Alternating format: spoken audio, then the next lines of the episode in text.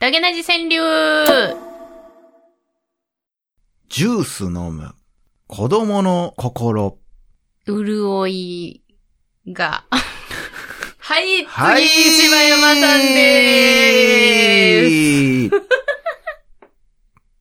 どうも、柴山健です。ちょっとあのー修行に出ようかな。お、いいですね。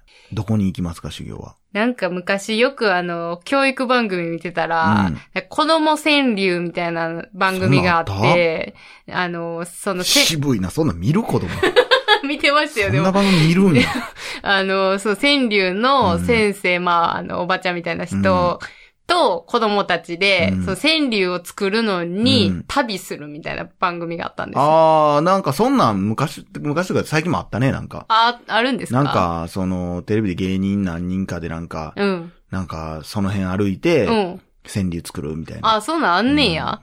なんか、なんかこう、心を豊かにするわ。うん。ね。はい。大々だけな時間でございます。はい心を豊かにしていこうとする大々だはいけな時間でございます。えー、ということで、なんかその、まあちょっと久しぶりの収録なんでね、はい。なんか話題でもと思って僕携帯見たら、うん。もう全く思い出されへん。うん。あ、これあれかなこないだやったハンバーグの話かななんて書いてるんですか？あ、そういうことやわ。ハンバーグ2010って書いてあるわ。何かな思ったら別々や。はいはいはい、はい。かっこええな。なんやった？ら2010は。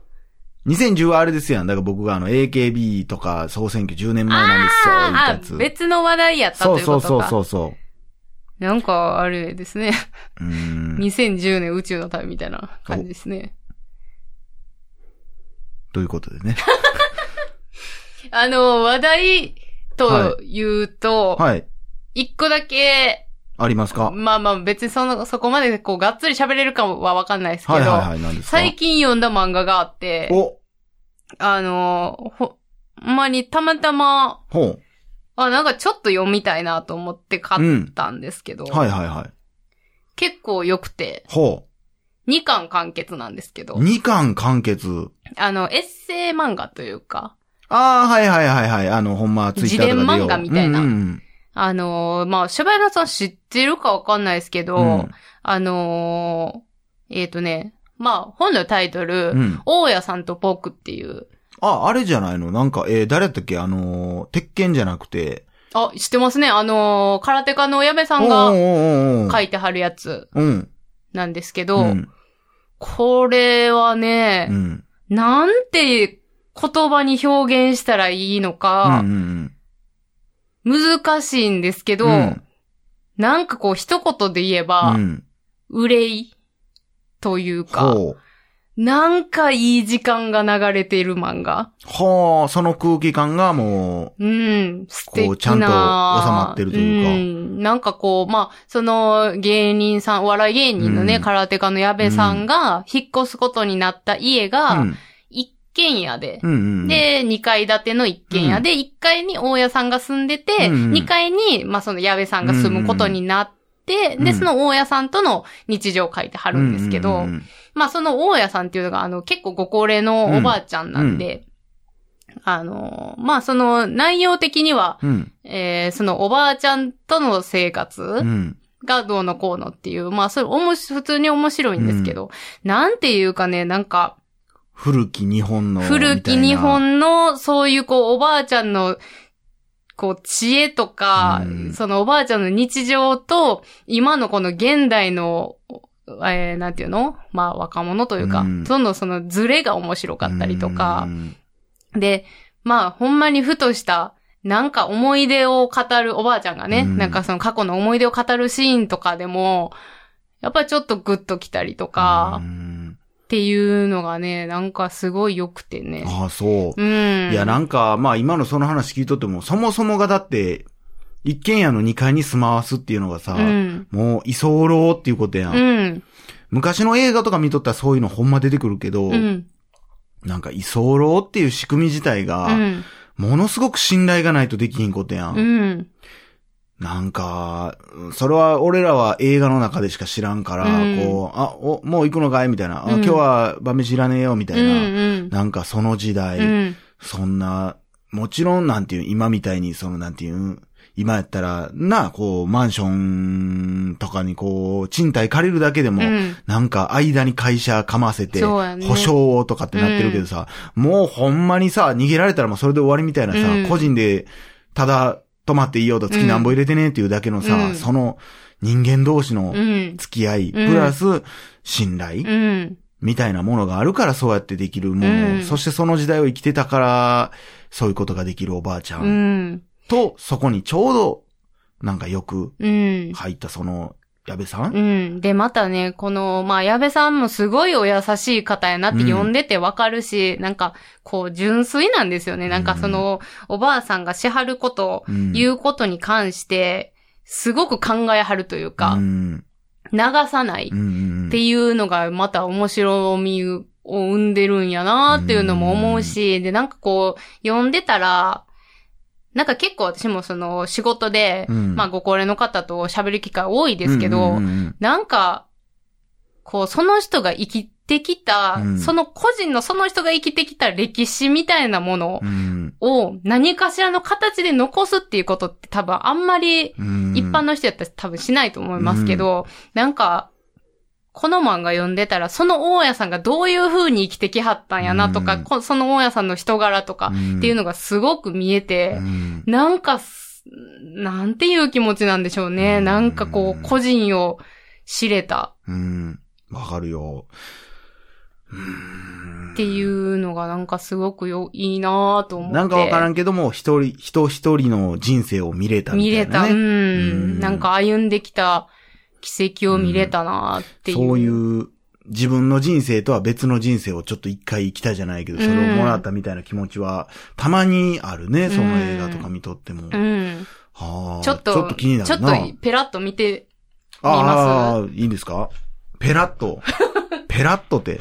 なんかほんまに、あの、たまたま本屋さん、ふらふらしてて、別に何買う予定でもなかったんですけど、うんうんほんまにパッて目に入って、うん。あ、ちょっと面白そうやなと思ってか、一巻だけ買って、うんで、その辺の喫茶店で読んでて、うん。もうすぐ2巻買いに行きましたね。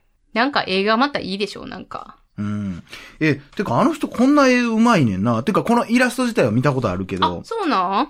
結構だって言うてもこれめっちゃ話題になあったや、ろ。話題？なんかあの、すごい賞とか取ってはりますよ。うん。手塚治虫文化賞。うん。いや、ちょっとこれ借りていっていいですか、今日。ああ、もうぜひぜひ。いや、またちょっと読んでみますわ。はい。なんかね、んで、やっぱ、なんかこう、グッときて、やっぱ泣くとことかもありましたね。ん。いやー、すごいなー。うん。うんだからなんか、まあ、この季節ですし、うんなんか今って結構、あの、ネットとかでも、うんうんうんあの、終戦のね、話とかも結構ありますけど、それこそその終戦して、戦争経験してある人がもう少なくなってきてるみたいなうん話で、そやなって、だからじゃあ実際にそうやって経験した人の生の声をうん聞ける機会っていうのがうん、もう減るわけじゃないですか。そやなーっていうのを考えて、結構、その、職場とかでも、時間あったらなんか、こう、どんな感じやったんとか言って聞いたりするんですけど。いや、だから、そう、これ前も、まあ、その、なんていうの、おじいちゃんとかに聞けることを今のうちに聞いとこうみたいな話あったけうども、ん。その、俺らが小学校の時も、その、広島やったかな、原爆の体験被爆してはった人だったかなんか忘れたけど、その、直接ほんまに話しに来てくれはった人おったけど、はいはいはい。そういう、その、なんていうん、ああいうのって個人で言ったら公園で動いてはる人の話とか、うんうんうん言ったらテレビとか出てるわけじゃないけど、うん。生のその私はこうでしたっていううん人の、そういう映像とかってそれこそわからんけど、まあ勝手に YouTube 上げるわけにはいかんけど、うんなんかある程度そんなん集めていってパズルじゃないけども、うんなんかそういうものに触れれるようにしといた方がええんちゃうかなと思うねんけどな。もう、その人の体験した話に勝るものはもうないわけやんか。文字でこういうことが、何時にこういうことが起こりました。たくさんの人がこうなりましたではなくて、うん一個人としてどうやったのか。うんそのもし人目線かしたらのね。その人自身は、私はそんなに怖くはなかったよって言うかもしれないし、うんそれはそれで一つの考え方であり、うんその時の体験した、その人のリアルであり、うん。やっぱり、なんかそういうものをうん。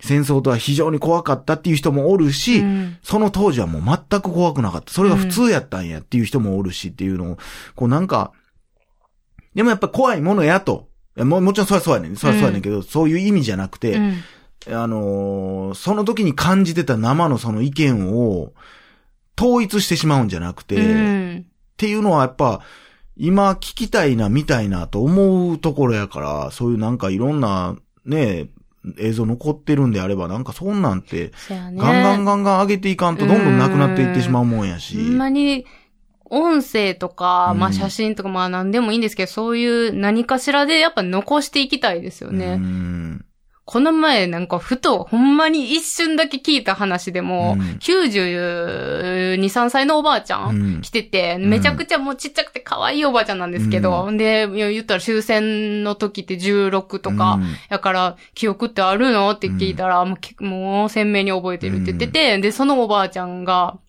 その何やったかな？かほ放射弾かなんか、を撃たれた時に、うん。その、えっ、と、なんかは、えーはい、下水溝か、うん下水溝にみんなで逃げ込むんやけど、あの、そのおばあちゃんめちゃくちゃ、当時から身長が低かったから、下水溝に逃げ込むのうもん、溺れそうになんねて。ええ。だから必死にもがいて、うん。溺れへんようにして、で、えーその放射弾が落ち着いたら出てきたら、逃げ遅れたし死んでる人たちがいっぱいおって怖かったっていう話をしてくれはったんやけど、そういうこう、逃げ込むのも、うん。こう、一苦労命がけっていうのって、ほんまにそのおばあちゃんの歴史やなーっていうのを思って。せやな、そこで立たれてしまった人もおるわけやかおらな。るわけやうし、ん。